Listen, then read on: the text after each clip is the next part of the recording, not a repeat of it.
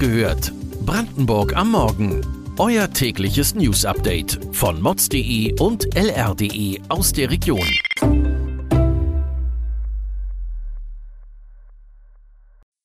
Guten Morgen an diesem 17. November.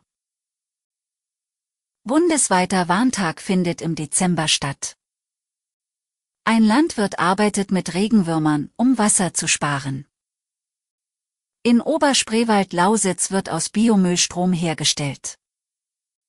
Das und mehr erfahrt ihr heute bei Wach gehört, Brandenburgs Morgen-Podcast von mods.de und lr.de. Könnt ihr euch noch an den 10. September 2020 erinnern? Damals fand der letzte bundesweite Warntag statt. Nach diesem gab es viel Kritik. Am 8. Dezember soll es nun den nächsten bundesweiten Warntag geben. An diesem werden um 11 Uhr durch das Bundesamt für Bevölkerungsschutz und Katastrophenhilfe Warnsysteme ausgelöst. Daraufhin werden vorbereitete Warnmeldungen über die verschiedenen Warnkanäle wie Medienbetreiber oder Warn-Apps ausgelöst. Auch die Einsatzbereitschaft von technischen Geräten wird geprüft, dazu gehören Lautsprecherwagen, Informationstafeln und Sirenen. Also wundert euch nicht, wenn es am 8. Dezember einmal laut wird. Ziel ist es auch, die Bevölkerung über die verschiedenen Warnmöglichkeiten zu informieren und zu sensibilisieren.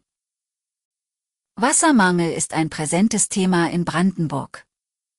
Die steigende Trockenheit könnte auch zu einem Nahrungsengpass führen. Denn Landwirte benötigen zur Bewirtschaftung ihrer Felder Wasser. Andreas Mukwa ist Landwirt in Oderspree und verwendet ein besonderes Verfahren, um Wasser zu sparen. Er arbeitet mit Regenwürmern. Etwa 350 bis 600 Würmer kommen auf einem Feld in einem Quadratmeter Erde zusammen. Der Landwirt besitzt 15 Hektar Anbaufläche, damit leben schätzungsweise bis zu 9 Millionen Würmer in seiner Erde. Sie sollen helfen, den Weizen vorm Vertrocknen zu schützen. Wichtig sind vor allem die Tauwürmer, die sich bis fast zwei Meter tief in den Boden graben. Durch ihre Tunnel sickert Wasser in die Erde, statt an der Oberfläche abzulaufen. Der Boden ist wie ein Schwamm und widersteht extremen Regenfällen besser. Außerdem befördern die Würmer beim Graben Humus von der Oberfläche in die Tiefe und bringen Mineralien nach oben, an die Wurzeln der Pflanzen heran. Das spart Dünger. Apropos Dünger. Dass aus Bioabfällen hochwertige Blumenerde gemacht wird, ist nichts Neues. Doch im Ortsteil Freienhofen der Stadt Großräschen kann damit nun auch Strom produziert werden.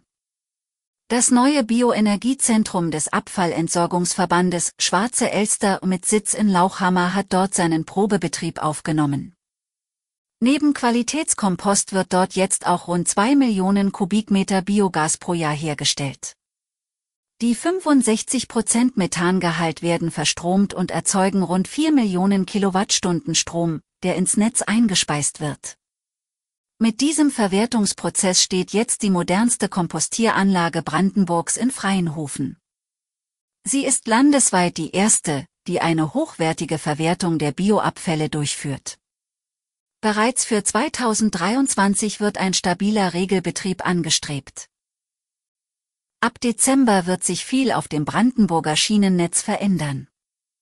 Infolge des Fahrplanwechsels am 11. Dezember übernimmt die Bahn den RE2 von der Ostdeutschen Eisenbahngesellschaft, ODEC. Der RE1 wandert im Gegenzug zur ODEC und im Netz Lausitz gibt es neue Züge. Und zusätzlich, zwischen Cottbus und Senftenberg kommt es zukünftig zu einem 30-Minuten-Takt, dank des neuen RE13. Dieser verkehrt dann von Cottbus über Senftenberg nach Elsterwerda und bietet somit sogar Anschluss an die Intercity-Verbindung zwischen Dresden und der Ostsee. Von der Neuerung können besonders Pendler, aber auch Studierende der Uni Cottbus-Senftenberg profitieren. Die ODEC übernimmt ab dem 11. Dezember den Betrieb von sechs neuen Linien. Dafür werden rund 250 neue Mitarbeiter, Triebfahrzeugführer und Servicepersonal gebraucht. Solltet ihr also momentan auf der Suche nach einem neuen Job sein, dann hört mal ganz genau hin. Immer mittwochs gibt es zwei Online-Informationsveranstaltungen für Interessenten, eine am Vormittag, eine am Nachmittag. Die Ausbildung zur Servicekraft dauert 15 Wochen. Vorkenntnisse sind willkommen, aber nicht verpflichtend. Ihr solltet einen Pkw-Führerschein besitzen und über ein technisches Grundverständnis verfügen. Außerdem solltet ihr bereit sein, im Schichtdienst zu arbeiten. Wenn ihr euch für eine Stelle als Triebfahrzeugführer bewerben möchtet, dann sind die Voraussetzungen etwas anspruchsvoller. Ihr müsst beispielsweise eine psychologische Eignung für den Beruf nachweisen können.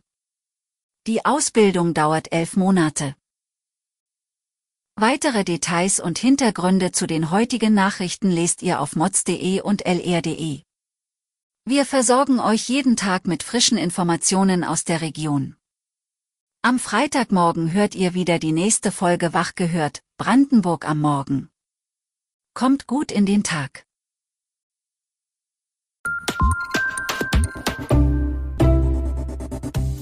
Wach gehört. Brandenburg am Morgen ist eine Produktion von mods.de und lr.de. Wir freuen uns auf euer Feedback per Mail an wachgehört.mods.de. Ihr findet uns auf allen bekannten Podcast-Plattformen. Abonniert uns für euer tägliches News-Update.